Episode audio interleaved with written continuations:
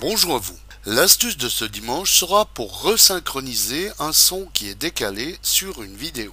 Je m'explique. Bien que comme annoncé par Antoine Decaune au César de cette année, la triste nouvelle que cette année un géant du cinéma a tragiquement disparu, à savoir Mega Upload, je pense qu'il arrive encore à quelques-uns d'entre vous de télécharger des vidéos.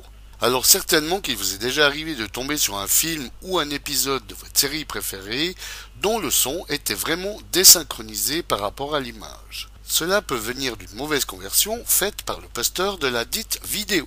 Alors il existe bien sûr des programmes de vidéo qui permettent de travailler sur l'audio de toutes les vidéos, mais non seulement des programmes qui ne sont pas à la portée de toutes les bourses et qui ne sont pas forcément de fonction intuitive à tout utilisateur lambda.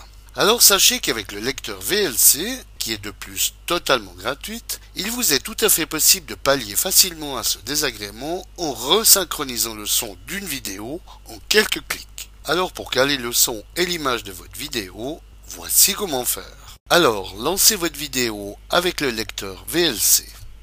Commencez par vous assurer que vous possédez bien la dernière version de ce lecteur en allant sur Aide et en cliquant sur À propos, donc à savoir la version 2 actuellement.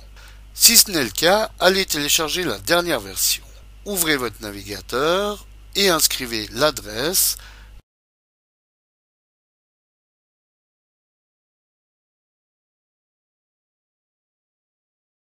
et qui vous enverra directement sur cette page. À vous ensuite de cliquer sur le lien selon l'OS de votre machine donc, retournons à notre vidéo qui, comme on le voit dans cet exemple, le son est vraiment décalé.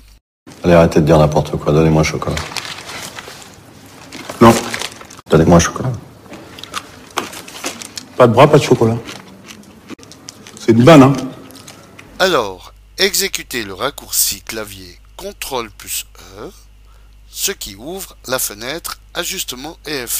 Pensez à décaler cette fenêtre des paramètres afin de pouvoir visionner la vidéo en même temps. Sélectionnez ensuite l'onglet Synchronisation et c'est dans la rubrique Audio-Vidéo que vous allez alors ajuster le délai entre l'image et le son en changeant la valeur synchronisation de piste audio. Pour ce faire, soit vous cliquez sur la flèche vers le haut pour ralentir la piste audio.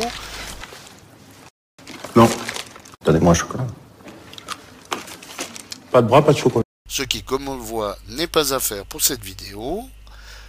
Ou alors sur celle du bas pour accélérer le placement de l'audio, ce qui correspond dans notre cas pour cette vidéo.